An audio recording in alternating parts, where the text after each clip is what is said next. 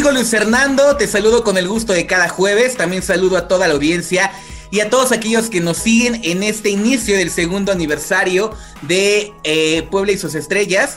La semana pasada cumplimos un año, hoy comenzamos una nueva etapa, comenzamos el segundo aniversario y tenemos a un gran invitado quien presenta un proyecto musical, pero eh, al mismo tiempo nos va a presentar toda su carrera artística que lleva 20 años en el escenario, de los cuales ha, tenido diferentes presentaciones, diferentes proyectos. Lo vamos a ir desmenuzando poco a poco. Principalmente el que nos presenta es En tus oídos Ageo, pero también vamos a platicar de todo lo que ha hecho en estos 20 años. Bienvenido Ageo, ¿cómo estás? Muy bien, muchas gracias. Muchas felicidades por este año que están cumpliendo. Muchas felicidades a todo el equipo y a tus escuchas es bien importante la permanencia de estos programas para la difusión de la cultura, de la música y del arte. Gracias por la, eh, por la felicitación a Geo. Contigo comenzamos este segundo aniversario, como lo mencionaba. Y pues ahora sí, dirían por ahí a lo que te truje Chencha. Queremos conocer todo lo que has hecho. Yo mencionaba que tú comenzaste en 2001, pero en este momento quiero recalcar el proyecto que es En tus oídos a Geo, porque tú lo comenzaste en el 2020. Año en el que inició la pandemia, año en el que a todos nos vino a cambiar la forma de vivir, la forma de convivir y tú tomaste el riesgo de comenzar un nuevo proyecto que es de música electrónica. ¿Por qué en el 2020 ya lo tenías planeado o la pandemia te llevó a desarrollar ese sentido de tengo que ocuparme en algo y salió el proyecto de en tus oídos Ageo? Sí, bueno, pues esto inicia por la necesidad creativa como artista, como músico, ¿no? Que, pues me represento, me siento parte de esta comunidad y eh, el hecho de, la, de, que llegara la pandemia a todos nosotros pues nos hizo reflexionar de muchas formas. En mi caso, pues que me dedico tanto al audio, a la producción musical y a la música en general, pues hizo que, que me aislara de todos mis compañeros, de las personas con las que suelo convivir, porque pues cuando nos mandaron a encierro por la situación que, a todos nos atacó, eh, pues hizo que esta necesidad me pusiera a buscar nuevas formas, nuevas vías de volver a hacer música, volver a, pues a, estar activo, ¿no? Entonces se me ocurrió que, que, en algún momento tenía herramientas en casa también, ¿no? Hoy en día la facilidad del mundo digital pues nos, nos presta muchas herramientas para poder trabajar y pues eh, basándome en todo esto que conozco, eh, pues me tomé, tomé cartas en el asunto, me senté un día y me puse a dejar vuelo, vuelo abierto, ¿no? Y, me llevó a empezar a hacer temas. Yo soy mucho de,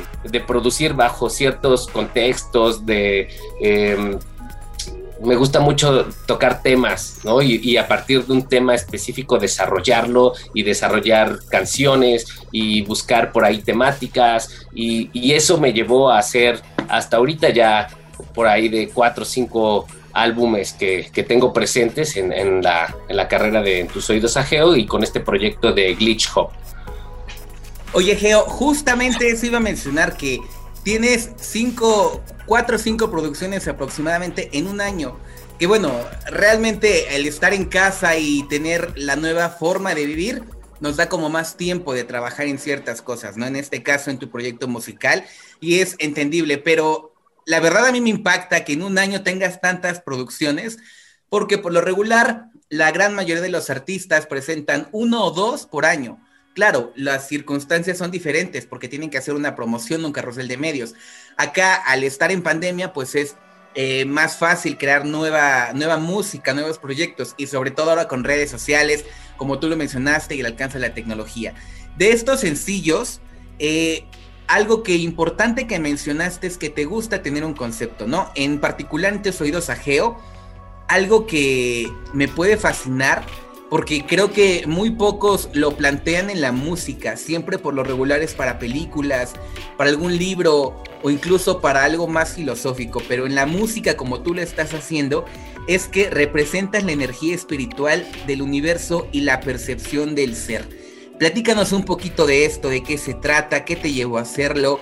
¿Tienes alguna ideología religiosa o simplemente alguna ideología espiritual? Porque creo firmemente que hay una diferencia entre la religiosidad y la espiritualidad. ¿Tiene que ver con algo este concepto que nos presentas en tus oídos, Ageo? Sí, sí, sí, sí. Eh, mira, afortunadamente eh, la vida me llevó a conocer a muchas personas en este trabajo, a muchos artistas, y me han hablado de muchas cosas interesantes de la espiritualidad no profeso como tal una religión a través de la música, solamente eh, represento a partir de ciertos elementos sonoros eh, parte de los contextos de las visiones espirituales, ¿no?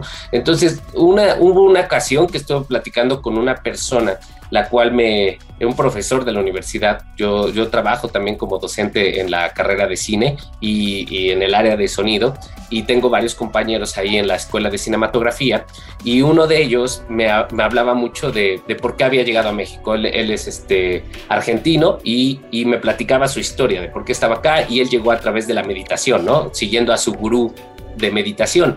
Y entonces en esta charla él me, me, pues me, avienta este, al rumbo de la, del, del, Bhagavad Gita, ¿no? De este, de este libro que se desprende del Ramayana, que a su vez se desprende del libro de los Vedas, es de la cultura hindú.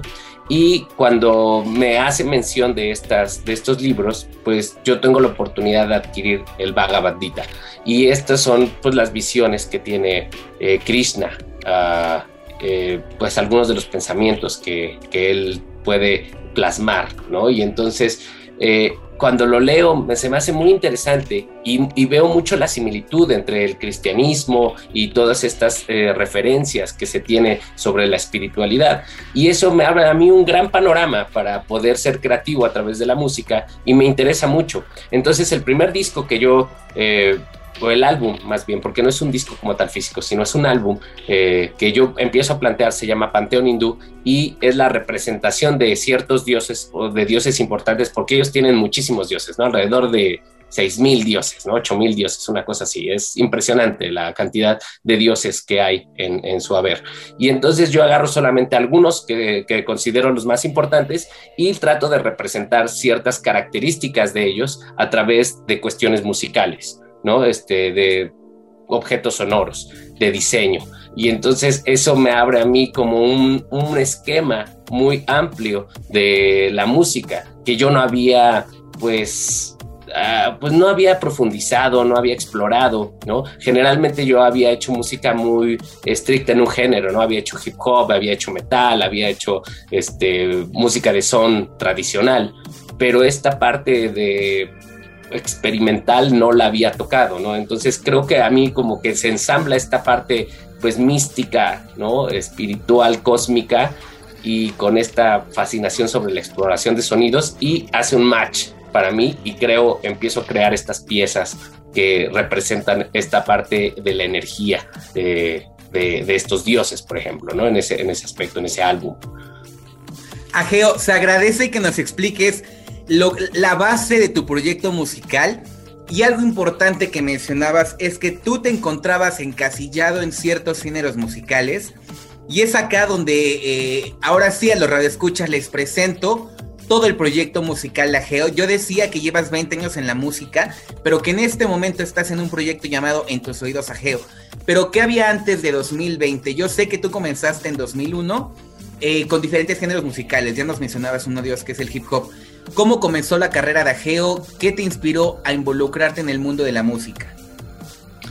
Bueno, yo empecé a, pues muy joven, este, y con pocos medios, porque antes era muy difícil, no había redes sociales, no había YouTube, no había forma de encontrarse con estas inmediateces, ¿no? Este, y todavía soy de la generación que perteneció a, a que nos pasaran un disco de mano en mano y que a mí me sorprendiera, ¿no? Yo recuerdo este, con mucho gusto cuando a mí me prestaron un disco de, Nirvana, el Nevermind, y, y, lo puse y me voló la cabeza cuando escuché eso, fue impresionante. Yo, yo quería hacer eso, supe en ese momento que yo quería dedicarme a hacer eso que no conocía qué era, pero que sabía que me estaba gustando muchísimo. Ya con el tiempo me fueron explicando que eran guitarras eléctricas, que era una batería, que era un bajo, cómo se componía. Fui introduciéndome a la música de manera lírica este, y eso me llevó a formar pues bandas, ¿no? A aprender a tocar una guitarra, a agarrar un instrumento, a enamorarme del instrumento y con el tiempo fui conociendo gente.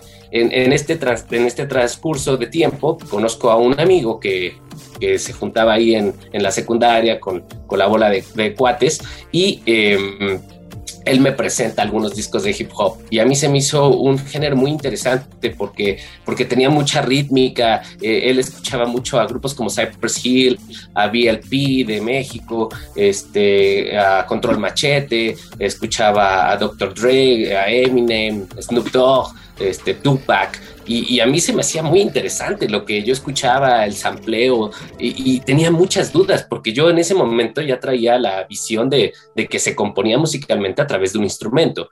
Y aquí era como, ¿y aquí cómo, cómo funciona? O sea, ¿cómo, cómo aquí no hay una batería, aquí hay un beat, aquí hay un sampler, pero ¿y eso qué es? ¿De dónde sale? No, no, no comprendía, ¿no? ¿Cómo era esa composición musical? Afortunadamente, eh, el rumbo me lleva a conocer a otras personas que estaban muy dentro del hip hop, que eran eh, las, los, los iniciadores del movimiento de hip hop en Puebla, que era el Camote Clan, este, junto con Rapnex, este, otros, otros pues, personajes importantes dentro de la ciudad en el género.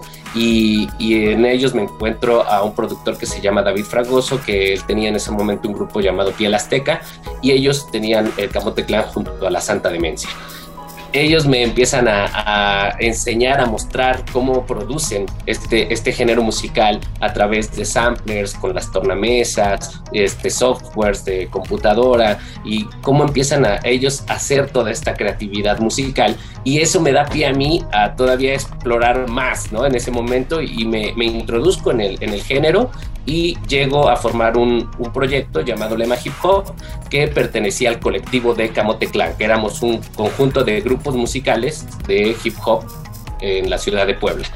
Y pues llegamos a tener bastante auge, eh, tocamos ahí en festivales internacionales, estuvimos por ahí en el Vive Latino, este, compartimos escenario con Gustavo Cerati de Soda Stereo, Oye, Geo, la verdad es que me has dejado impactado con, las colaboraciones. Vamos a seguir platicando contigo. El tiempo en radio ya se nos terminó, pero les recuerdo a todos los que nos ven escuchando en el auto, nos escuchan en casa, que esta entrevista con Ageo continúa en el Facebook de Contigo Puebla. Así nos encuentran. Y a ti, Ageo, ¿cómo te encontramos en redes sociales? Todos, en todas las redes sociales y todas las plataformas de streaming estoy como en tus oídos, así la palabra junta, en tus oídos, espacio Ageo, con H y G, en tus oídos Ageo. Gracias a Geo. Yo soy Erwin Bustos. Un gusto estar con ustedes. Nos trasladamos a redes sociales para continuar con esta entrevista y hasta la próxima semana a través de 1280 de AM.